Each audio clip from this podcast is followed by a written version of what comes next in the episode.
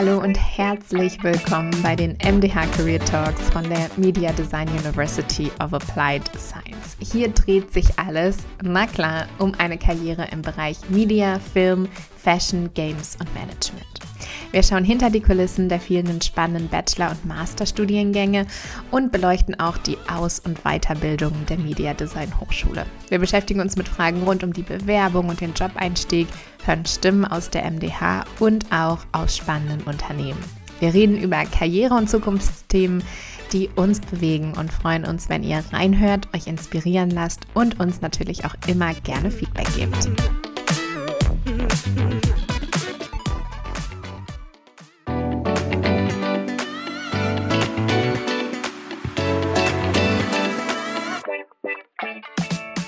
Ja, und heute ist Michael Batti mein Gast. Er ist Professor für Game Design an der Media Design Hochschule und hat einen spannenden Karriereweg im Game-Bereich in unterschiedlichen Settings. Da wird er uns natürlich gleich selber von berichten. Und er gibt uns auch einen Einblick in die Game Design Branche. Wie funktioniert diese Branche? Wie funktioniert das Netzwerken dort? Wie kann man sich richtig aufstellen, um sich dann gut einstellen zu lassen für ein Praktikum oder dann auch für den Job-Einstieg? Einstieg. Hier ist Michael für euch mit vielen spannenden Tipps und Einblicken.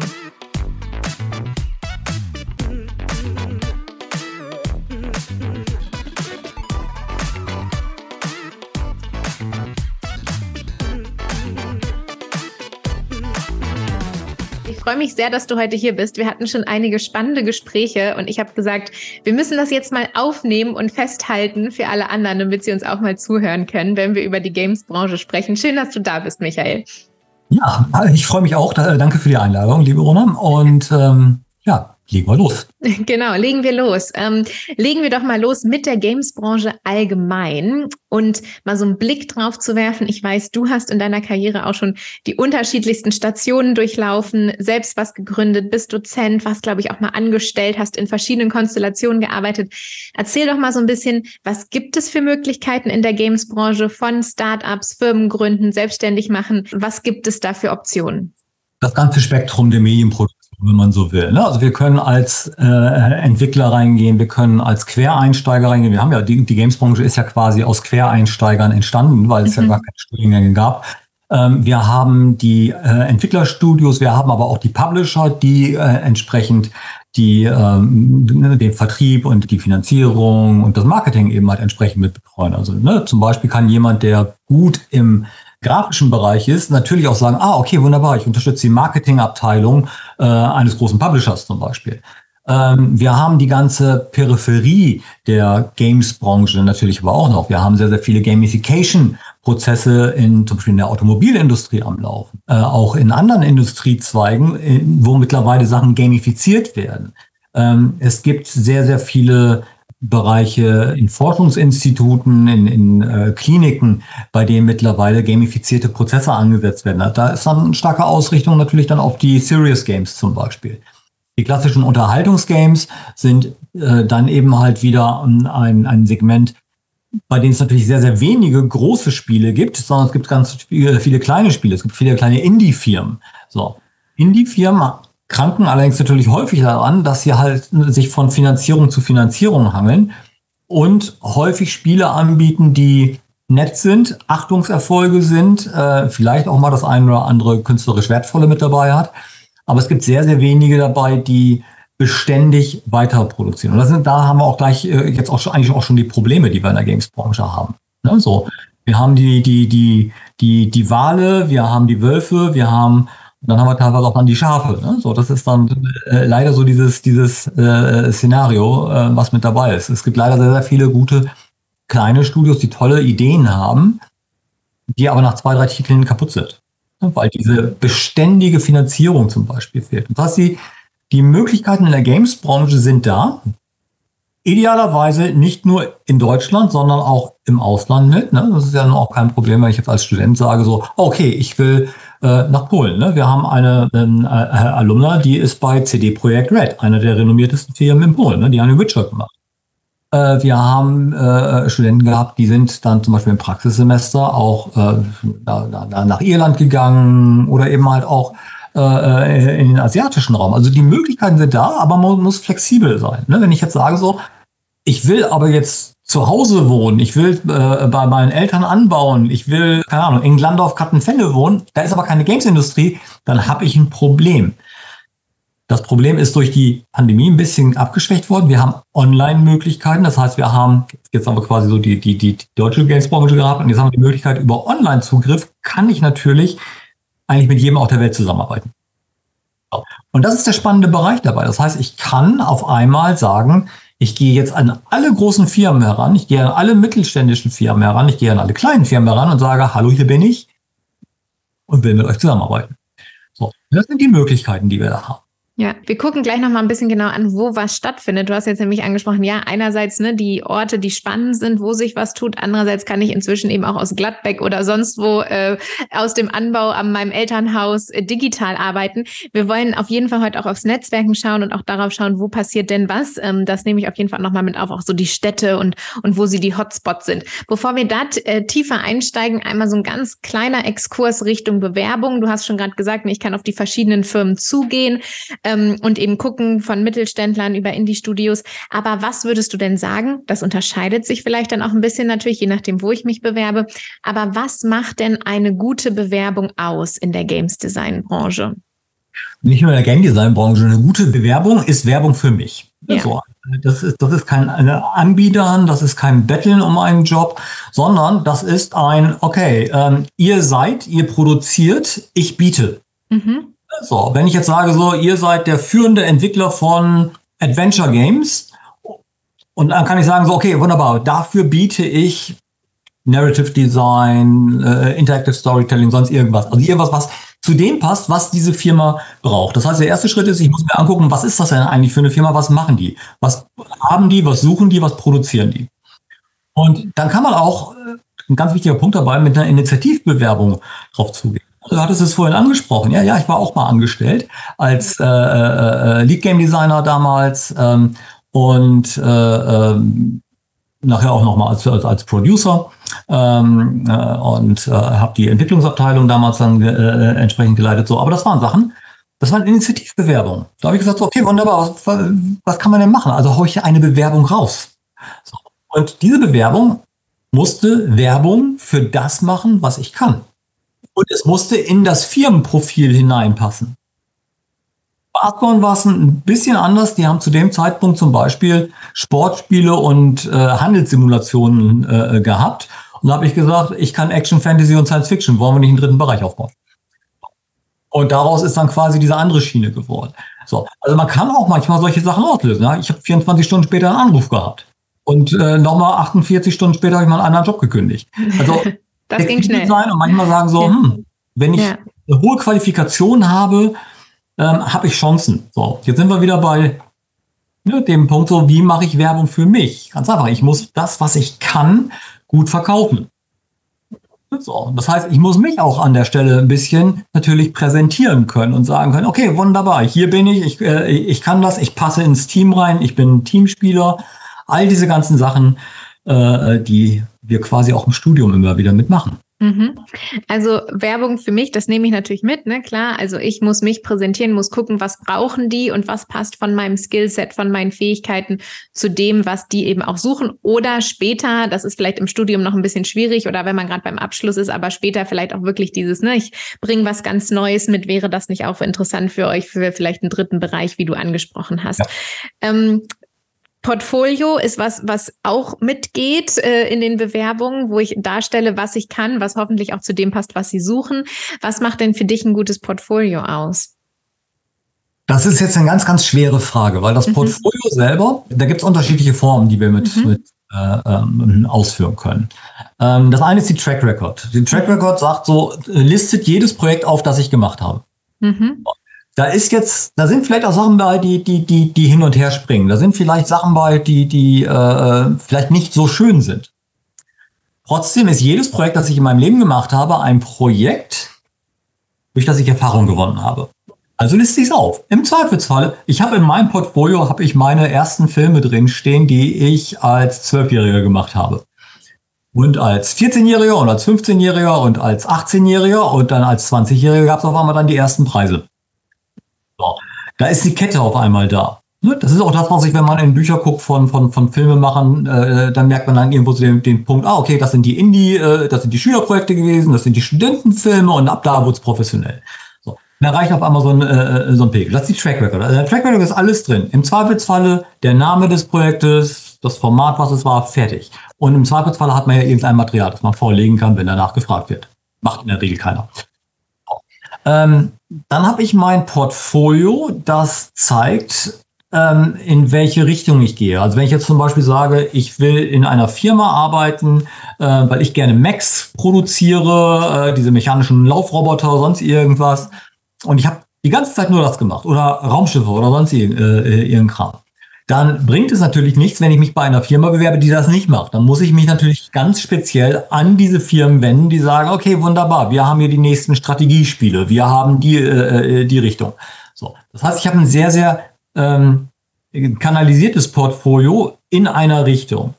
Oder auch dann wieder die andere Möglichkeit, vielleicht kann ich mehrere Sachen. Vielleicht sage ich auch, na, ich kann das, ja, ich bin gut im Bereich Character Design, ich bin gut im Bereich Creature Design, dann gehe ich auf diese Sachen. Oder ich kombiniere das Ganze. Jetzt kommt der Knackpunkt. Und deswegen brauchen wir das Netzwerk äh, äh, nachher wieder, und mhm. zwar vor, vor der Bewerbung idealerweise. Mhm. Diese ganzen Sachen werden von jeder Firma anders gesehen. Der eine, das wird selbst, was ich in den, in, äh, den verschiedenen Hochschulen äh, äh, von, von Dozent zu Dozent anders gesehen. Der eine sagt, was ich, es kommen alle Projekte rein. Ähm, der nächste sagt, nein, es kommen nur die besten der besten Exponate mit rein. Und fürs Portfolio ne, bin ich auch dabei. Das Portfolio ist so stark wie mein schwächstes Stück. So. Wenn ich da Sachen drin habe, die ich irgendwie reingehauen habe, weil ich irgendwie, ja, ich brauche noch Material und ich habe ja, ich, ich habe gar, gar nicht so viel produziert in der Zeit ähm, und ich suche mir irgendwie häppchenweise etwas zusammen, dann sieht man das. So, und dann kann ich noch ein starkes Bild haben und dann kommt der Rest und der ist schwach. Ja, und diese Daumenprobe, die man früher immer schon gesagt hat, ne, so ich muss es kurz durchblättern können, Art, äh, Artdirektoren haben nicht viel Zeit. Das sieht bei allen anderen Entscheidern genauso aus. Ähm, das heißt, ich muss das Ding aufmachen und es muss einen Wow-Effekt haben. Und deswegen brauche ich halt das Netzwerk, um vorher zu fragen, was wollt ihr haben? Ich kann die Track Record anbieten, ich kann mein gezieltes Portfolio zu dem Thema anbieten. So. Und dann muss ich es im Zweifelsfalle auf die Firma abstimmen. Wenn ich sage so, hm, die Firma ist breiter aufgestellt, da kann ich, äh, keine Ahnung, die Handelssimulation, hier sind meine mittelalterlichen Gebäude, hier sind meine Schiffe, die konstruiert sind, hier sind irgendwelche Assets, die äh, verwertbar sind. Prima, geht in die Richtung. Hier sind Charaktere, ne? Ubisoft zum Beispiel, ne? hat äh, äh, ganz, ganz starke äh, Ausrichtung auf sehr, sehr organische, echte Charaktere. So, also muss man natürlich gucken, was braucht diese Firma? So, äh, äh auf welchem Level sind die? Und auf welchem Level bin ich dann jeweils? Und so kann ich mein Portfolio aufbauen. Und das kann ich im Art-Bereich machen, das kann ich äh, sowohl 2D wie auch 3D. Das kann ich aber auch als Programmierer machen, dass ich sage, so, okay, ich kenne mich damit aus, ich kenne mich damit aus. So, und haue exemplarische Exponate mit rein. Ich kann aber auch zum Beispiel in eine, äh, äh kann auch eine Mischform machen, zum Beispiel mit einer Track Record, äh, die Portfolio-Aspekte beinhaltet, wo ich zum Beispiel dann sage, ich habe jedes Projekt erstmal aufgelistet, aber natürlich die Highlights. Mhm. Da gibt es ein bisschen mehr Bildmaterial zu, was sich gut verkauft. Ne? So. Mhm. Und so hat man eine Gesprächsunlage. Die, die Idee der Bewerbung ist ja, dass ich eingeladen werde. Und neugierig mache. Genau. Neugierig machen. Und in der Sekunde, wo ich eingeladen werde, ist ja meine Qualifikation eigentlich vom Tisch. Hm. Das ist ja der, der, Sinn der Bewerbung. Ne, so, meine Qualifikation ist vom Tisch, jetzt geht es darum, passen wir zusammen. Ja. Du hast gerade gesagt, ähm, genau das anzupassen, da, da habe ich gleich nochmal eine Nachfrage, aber wenn du sagst, so die Highlights, die Top 3, die Top 5, was würdest du sagen von der Länge? 20. 20, die Top 20 sogar, okay. Die Top 20. Also ich will ja ein Portfolio haben, das sagt so, ich habe jetzt hier nicht mal ein schönes Bild, sondern nein, ich bleibe mal bei den Macs mhm. oder Raumschiffen oder was auch immer. Mhm. Also bin ja im Games-Bereich immer, was ich so in dem Bereich Fantasy, Action, Science Fiction häufig unterwegs war. wenn ich da so ein paar Motive drin habe, können auch irgendwelche Sachen sein, also dann äh, will man zeigen, dass man in der Lage ist zu designen. Design ist eine ganz, ganz schwere ähm, Herausforderung für viele Studierende, weil viele Artworks zum Beispiel, wenn wir mal wenn wir über den Artbereich reden, die sehen aus wie Fanart. Und die Games-Firma braucht keinen Fan, die braucht einen Entwickler, die braucht einen Designer, der sagen kann, hey, ich kann das weiterentwickeln.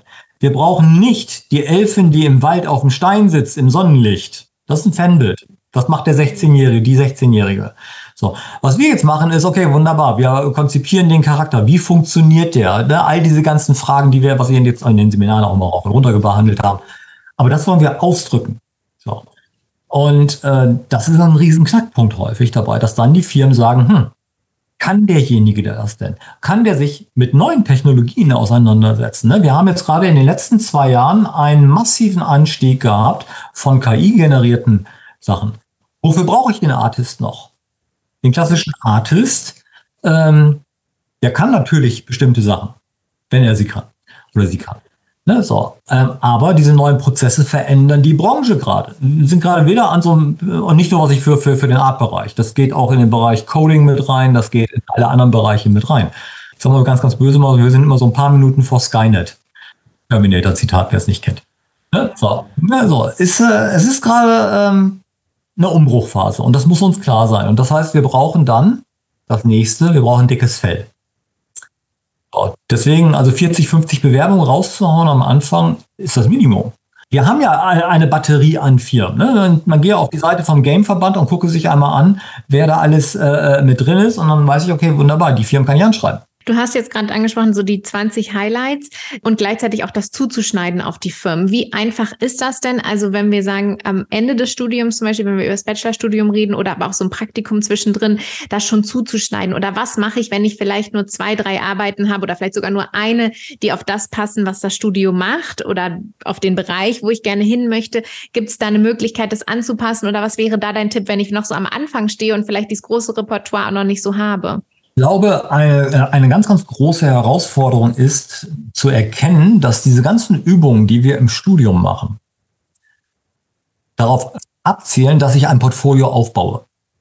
Also wenn ich immer so in den Artbereich reingehe, ne, so, ähm, dann sind da ganz, ganz viele Übungen. Ich brauche jetzt in ein Portfolio keine Perspektivkonstruktionsübung mit reinzusetzen. Das ist das Handwerkszeug. Das muss ich aber beherrschen jetzt ein Portfolio aufbaue, wo man auf den ersten Blick sieht, man guckt drauf, der Art Director guckt drauf und sagt, okay, perspektivische Verkürzung wird nicht beherrscht, dann guckt er nicht weiter. Das heißt, diese ganzen Grundlagen, die wir im ersten, zweiten Semester reingehämmert haben, die müssen erstmal beherrscht werden. So. Das heißt aber auf der anderen Seite, auch wenn ich so ein Portfolio aufbauen will und sage, okay, wunderbar, die brauchen mehr das und das, ich brauche jetzt zumindest noch mal so eine Handvoll mehr an ähnlichen Grafiken, die in die Richtung gehen mein Gott, da muss ich mich halt ein Wochenende oder zwei Wochen hinsetzen und dann eben halt diese Sachen einmal runterhauen und neue Bilder erstellen. So, und dann habe ich irgendwann so eine Strecke zusammen. Und wenn es dann irgendwann, ich sag mal, man kann den Artstation-Test machen. Wenn ich den Artstation-Test aufmache und ich habe irgendwie noch nicht mal die erste Reihe voll von den Bildern. Ja, Artstation habe ich immer ein großes Titelbild, dann habe ich unten dann die, die, äh, die kleinen Thumbnails. Und wenn das nicht ausreicht, dass ich da zumindest zwei, drei Reihen voll habe, dann habe ich kein Portfolio. Okay. Mhm. Und das, dann wird es schwer. Ja, das heißt, ich nehme da mal mit, also auch gerade dieser Appell, eben wirklich vom ersten Semester, was da gemacht wird, auch zu gucken, ne, wie kann ich das dann hinter ins Portfolio bringen, von Anfang an eben auch zu sagen, all das ist wertvoll, wenn ich dann im vierten, fünften Semester oder nach dem Abschluss eben in ein Praktikum reingehe, das schon mitzudenken und ähm, ja, dann auch mit einzubauen entsprechend. Was anderes, was du noch als Wichtiges angesprochen hast, was wir jetzt schon ein paar Mal gestreift haben, ist das Netzwerk. Und das war auch die Diskussion, die wir das letzte Mal hatten, ohne sie aufzuzeichnen. Ein bisschen die Frage, wie funktioniert die Games-Branche? Und du hast das jetzt schon ein paar Mal angesprochen, ne? das Netzwerken ist so wichtig, auf die Leute zuzugehen. Was ist denn deine Perspektive, Michael? Wie funktioniert die Games-Branche? Ähm, die Games-Branche ist eine sehr offene Branche, die sehr persönlich ist. Jetzt muss man immer wieder gucken, was ich mit wem man redet. Es gibt mhm. Unterschiedliche Fraktionen, wie in allen mhm. Medienbranchen. Ähm, na, also man muss immer wieder gucken, was ich, wo will man jeweils hin. So, und die funktioniert sehr, sehr persönlich. Die Games-Branche, ähm, und da ist, glaube ich, auch ein, äh, ein Knackpunkt äh, sehr, sehr häufig. Die Games-Branche ist eine Dudes-Branche. Ne? Also mhm. selbst Geschäftsführer untereinander äh, äh, äh, duzen sich. Ähm, und das Du war lange Zeit, äh, das Sie war lange Zeit auch verpönt. Ne? Mhm. Ne? Und jetzt kommt da genau der Knackpunkt rein. Das ist dann trotzdem noch der Geschäftsführer. Mhm. Das ist trotzdem noch der Producer. Das ist trotzdem mhm. noch der Projektleiter. Und das sind nicht meine Buddies an der Stelle. Mhm. Das sind Geschäftspartner. Auch wenn man wieder da quasi ähnlich, was ich wie in den USA, da redet man sich auch häufig mit Vornamen an, eben halt, das geht sehr, sehr schnell. Also, man hat trotzdem dann diese professionelle Distanz. Man muss auch aufpassen, dass man nicht in den falschen Modus geht. So. Was bedeutet das jetzt auf den, äh, auf den, auf den ganzen Netzwerk-Events? Wir haben Events wie die German Dev Days, wir haben Indie Game Fest, wir haben natürlich die Gamescom. So, was mache ich nicht? Ich gehe auf der Gamescom, natürlich geht man einmal durch den Customer-Bereich, atmet ein bisschen die Atmosphäre ein. So, aber dann ist man im Business-to-Business-Bereich. Und der ist nicht spannend mit tollen Exponaten oder sowas, sondern das ist, das sind Gesprächsbereiche. So, und da, da, da habe ich dann meine Termine mit den Leuten bei einem Kaffee oder Sekt oder was auch immer. Das Catering ist meistens immer sehr, sehr gut. Ähm, so, und dann lerne ich dort eben halt entsprechend, was ich mit den Leuten zu sprechen. Das ist das, was wir an Stellen auch immer sagen. Ne? Raus, aber in den Business-to-Business-Bereich und dann gucken, wie kann ich die Leute kennenlernen. Jetzt gibt es einige Stände, die sind zu. Da komme ich auch nicht rein, wenn ich keinen Termin habe. Ne, so, das sind dann die reinen Hardcore-Stände, wo man sagt, na, okay, wunderbar. Ne, also ähm, bei Bethesda kriege ich keinen Termin, äh, äh, wenn ich keinen Termin habe. Und die wollen dann auch sehen, so, macht das denn Sinn, dass wir mit demjenigen Termin machen? Ähm, was nicht heißt, dass ich dann trotzdem nicht, was ich mit den Leuten draußen bei äh, äh, an der Theke oder die Raucherecke ist auch immer sehr, sehr beliebt. Ne? Die ganzen Executives sind nämlich fast durch die Bank alle Raucher. Mhm. Dann kann man draußen äh, dort stehen, häufig, was ich mit denen ins Gespräch komme. Und jetzt kommt dann der nächste Punkt wieder. Jetzt sind wir wieder beim Punkt Netzwerken und Werbung für mich machen. Die wollen natürlich jetzt nicht belagert werden die ganze Zeit. Das heißt, das Gespräch, was ich mit denen führe, muss interessant sein. So, ich habe früher, als ich die Romane für Panini geschrieben habe. Äh, das waren Game, Panini hat die ganzen Games-Romane betreut. Ne? Äh, die haben für Rules of Magic haben die Romane rausgeholt, für Far Cry. Für Far Cry eine der, der, der größten internationalen Branchen. So, und ich habe für Far Cry 1 und Far Cry 2 die Romane geschrieben. So, und ich hatte zu dem Zeitpunkt dann irgendwann einmal, das war ein, ein äh, ging es auch um ein Coaching, so, okay, wie, wie halte ich ein Gespräch spannend? Ganz einfach, wie stelle ich mich vor? So, wenn ich jetzt mich vorstelle und eine lange Einleitung habe, dann hat der andere schon auf Durchzug geschaltet.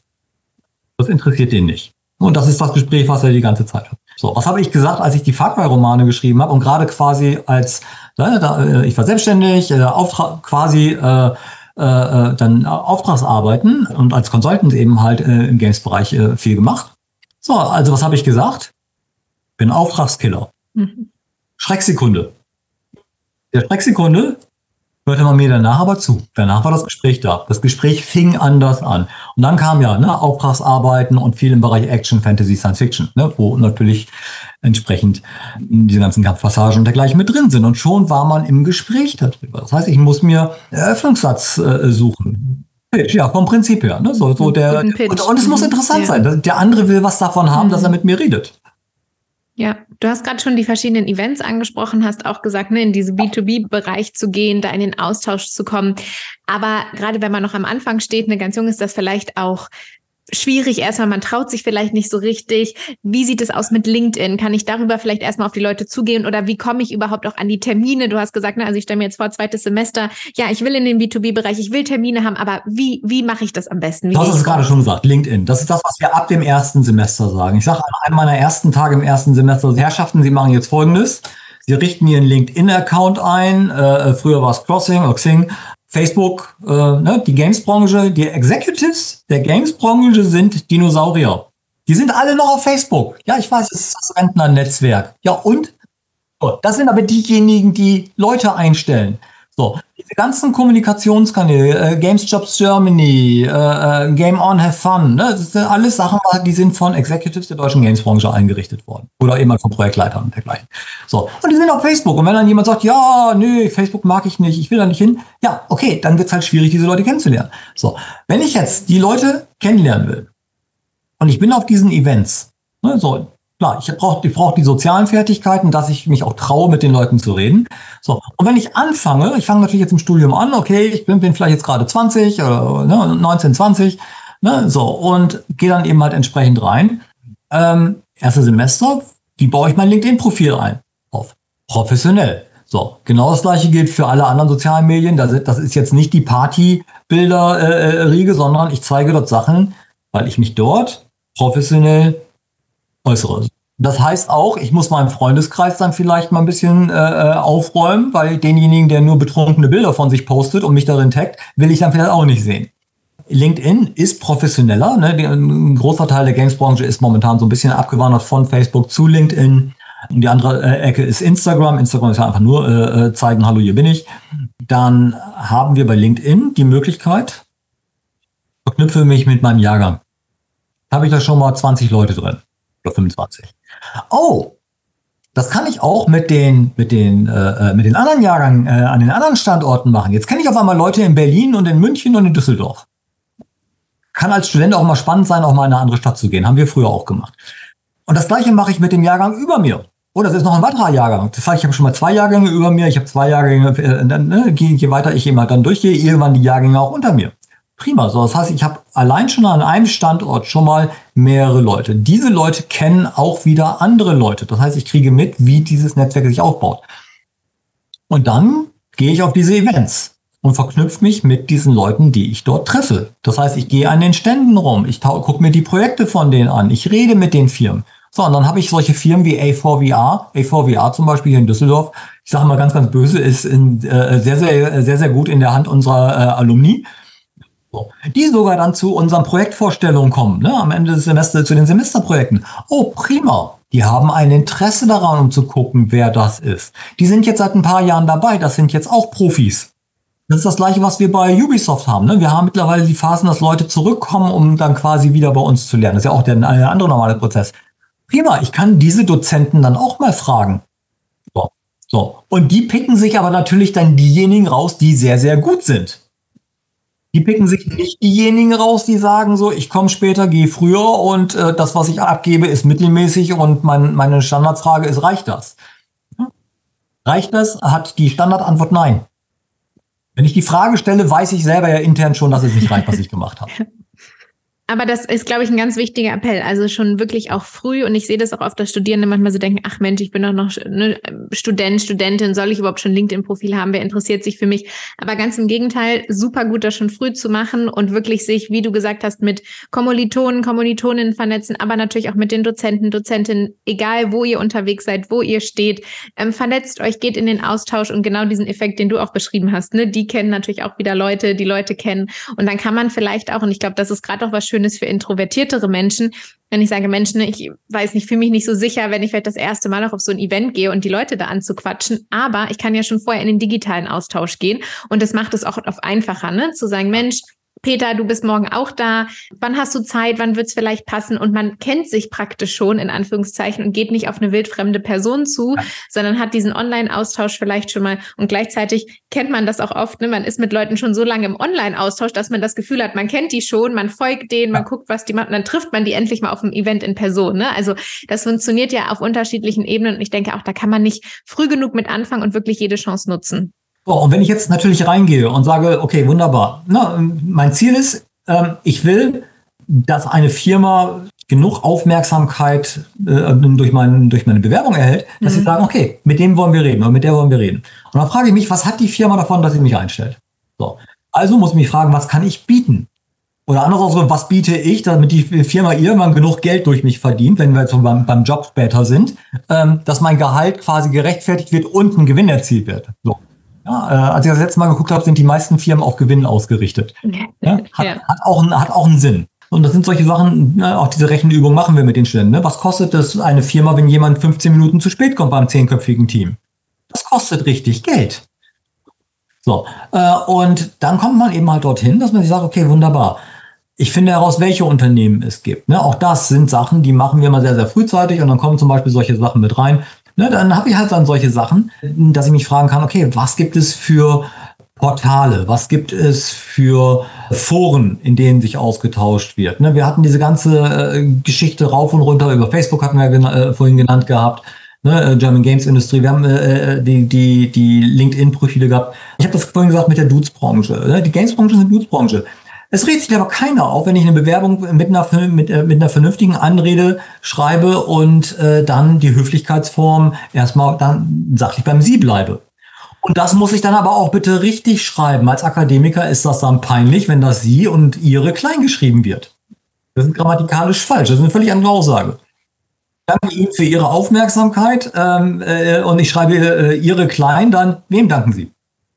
Also äh, das wird erwartet, dass man dann vielleicht auch solche Sachen Korrektur liest, dass man dann diese Sachen dann vernünftig aufbereitet. Ne? Und Ne, wir sind weg vom klassischen Brief, wir sind mittlerweile bei, der, bei, bei, bei den Online-Geschichten. Ne, so. Aber auch da gucke ich x-mal rein. Und wenn ich natürlich ein Standard-Bewerbungsschreiben habe, das lesen wir. Das liest jeder heraus. Ja, so, ich kann das und das und ich bewerbe mich bei Ihnen, weil Sie irgendwie Games machen. Da sagt jede Firma, okay, das Ding haben 130 andere Firmen auch gekriegt, dann sollen die den auch nehmen. Wenn es eine Bewerbung ist, die auf die Firma abgestimmt ist, die sagt, oh, derjenige hat sich mit uns beschäftigt und ja, der passt bei uns rein. Dann habe ich viel eher eine Chance, das Ganze zu machen. So, dann habe ich meinen Werbetext. Sie suchen, ich biete. Und dann kommt die ganzen, da kommen natürlich auch diese ganzen sozialen Sachen mit rein. Ne? So Grußformeln, äh, die, die entsprechenden, ne? das, das Bedanken für die, für, äh, für die Einladung und dergleichen. So, und dann kommt der nächste Punkt wieder. Ne? So mit dem, ja, was ist, wenn ich introvertiert bin? Das ist meine Baustelle, da muss ich daran arbeiten. Und auch das sagen wir ab dem ersten Semester. Treten Sie vor, ich habe das immer wieder, dass ich sage so, äh, derjenige soll vor die Kamera treten. Ich bin ja durch diese Sondersituation immer noch in der Online-Lehre. Ich habe Studenten, die ich in vier Semestern, in zwei Jahren nicht einmal gesehen habe, weil die Kamera nicht eingeschaltet wird. Diejenigen werden es vermutlich schwer haben. Hm.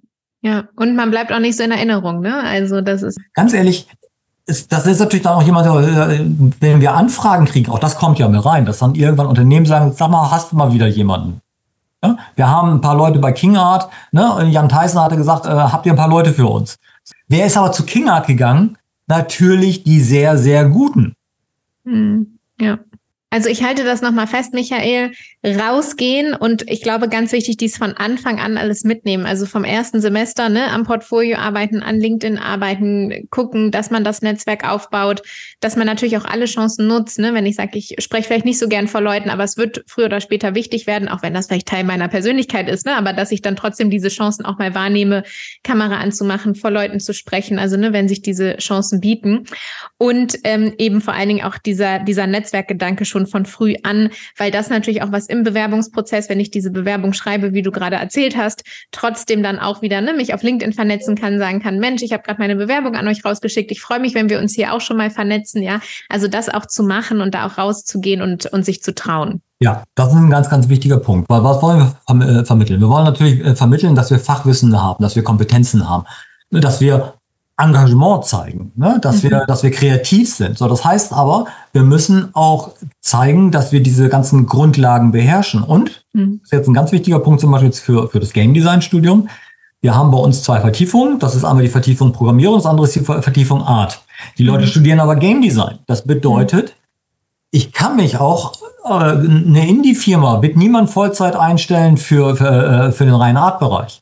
Mhm. Die wollen auch jemanden haben, der sagt, oh, der kann auch ein Werbevideo für uns machen und der kann auch mal eben hier das Game Design machen und der kann mal eben hier die, die, die Engine anschmeißen, der kann hier mit den ganzen Scripting-Sachen arbeiten. Gerade Indie-Firmen brauchen Allrounder.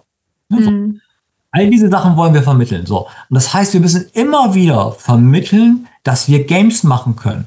So, dass es nicht nur irgendwie schöne Bilder sind, schöne Szenen sind, sondern das kann manchmal auch das Anbieten von Assets sein. Assets wie, wie verschiedene Kleidungsstücke, verschiedene weiß ich nicht, Tische, Stühle und Eimer.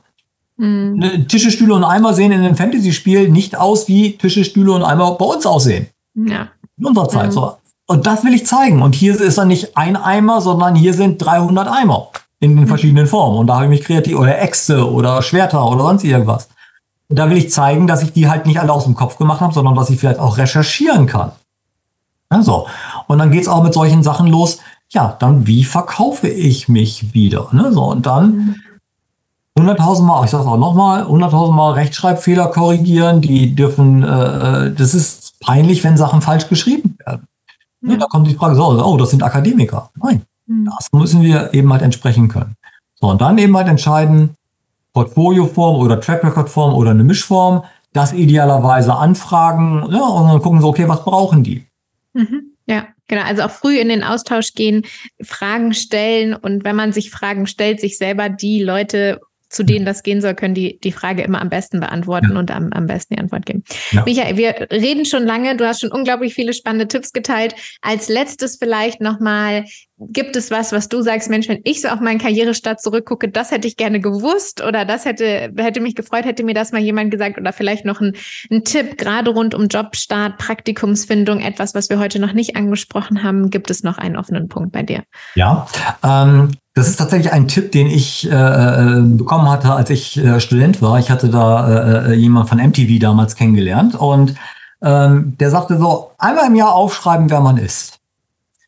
So, um sich bewusst zu machen, was man alles erreicht hat. Und dieses verändert sich von Jahr zu Jahr. Es gibt so einen ähnlichen äh, Test, den hat auch ein, äh, ich glaube, Hugh Jackman hatte den 2013 irgendwann mal gehabt. Und da ging es darum so, ich schreibe auf, was ich liebe. Ich schreibe auf, wo ich gut drin bin. Weil diese beiden Sachen müssen ja nicht zwangsläufig die gleichen Sachen sein.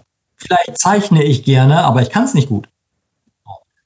Und jetzt bringe ich diese Sachen zusammen. Jetzt beschäftige ich mich mit Form, mit Design, mit Anatomie und all diesen ganzen Sachen und lerne genau diese Sachen. Und das mache ich auch jedes Jahr.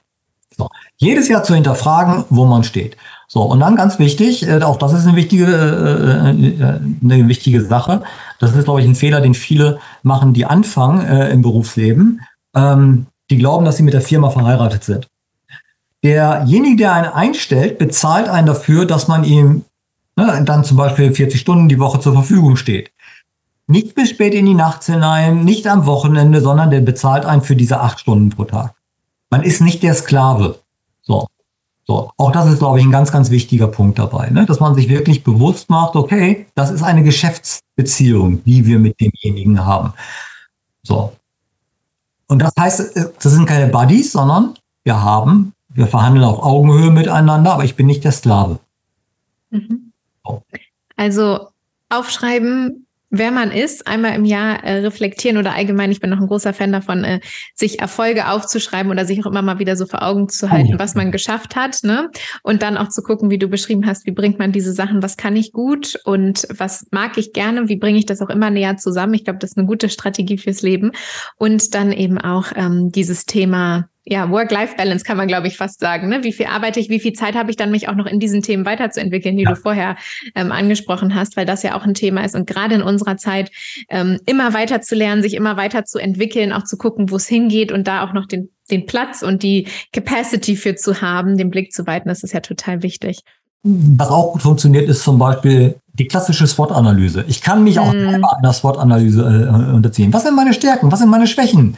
Welche Chancen sehe ich bei mir? Und welche Gefahren sind da? Ne, in Charakterzügen oder sonst irgendwas. Und dann identifiziere ich meine Baustellen. Und wenn ich das mache, wenn ich das immer wieder mache und ich weiß, okay, äh, ich traue mich nicht äh, äh, vor die Kamera zu treten, prima, dann trete ich jetzt vor die Kamera. Hm. So. Oder wenn ich sage, so, ich traue mich nicht irgendwie äh, so und so aufzutreten, dann mache ich genau das. Ja. Ja, super. Michael, total viele Punkte heute. Ich glaube, ähm, da kann man sich hinsetzen und gucken, auch wo, wo läuft schon gut, vielleicht äh, wo noch nicht so gut, äh, wo kann ich das noch ausbauen und weiterentwickeln. Und natürlich auch gerade, wenn wir junge Studierende haben, die ähm, jetzt ganz noch am Anfang sind, ne, ab dem ersten Semester voll dabei sein und das, äh, wie du beschrieben hast, wirklich alles mitnehmen und das Beste draus machen. Und natürlich auch immer wieder dieser Appell, auch wenn man jung ist, äh, in die Netzwerke gehen. Die Leute freuen sich ja auch, wenn junge Menschen kommen, die Bock haben, die Lust haben, was zu lernen, sich weiterzuentwickeln und ähm, aus unserer Perspektive, glaube ich, was, ähm, was super ist. Ich habe noch ein PS. Mhm. Und zwar, äh, Arnold Schwarzenegger hat das mal sehr, sehr schön gesagt. Ne, so, mhm. der Tag hat 24 Stunden. So, mhm. Ich schlafe sechs Stunden, das heißt, ich habe 18 Stunden, um zu powern. Das habe ich in meinem Studium auch gemacht. Äh, äh, und das ist ein wichtiger Punkt. So, wie nutze ich die Zeit? Und wenn jemand sagt, ja, aber ich schlafe gern zehn Stunden, Arnie hat das sehr schön gesagt mit Sleep Faster. Ne, so. Das heißt, reinpowern und wirklich die Zeit, die man hat, nutzen.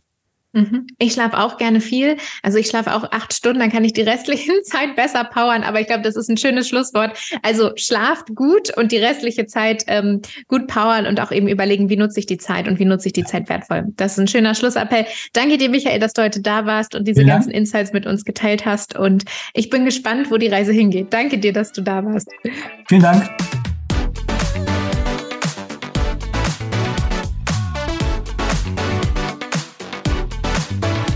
Schön, dass ihr reingehört habt in die MDH Career Talks. Hört gerne mal wieder vorbei. Gebt uns Feedback, lasst uns wissen, was für Themen und Gäste euch interessieren. Und schaut auch mal auf der MDH-Webseite vorbei, mediadesign.de. Wir freuen uns, von euch zu hören.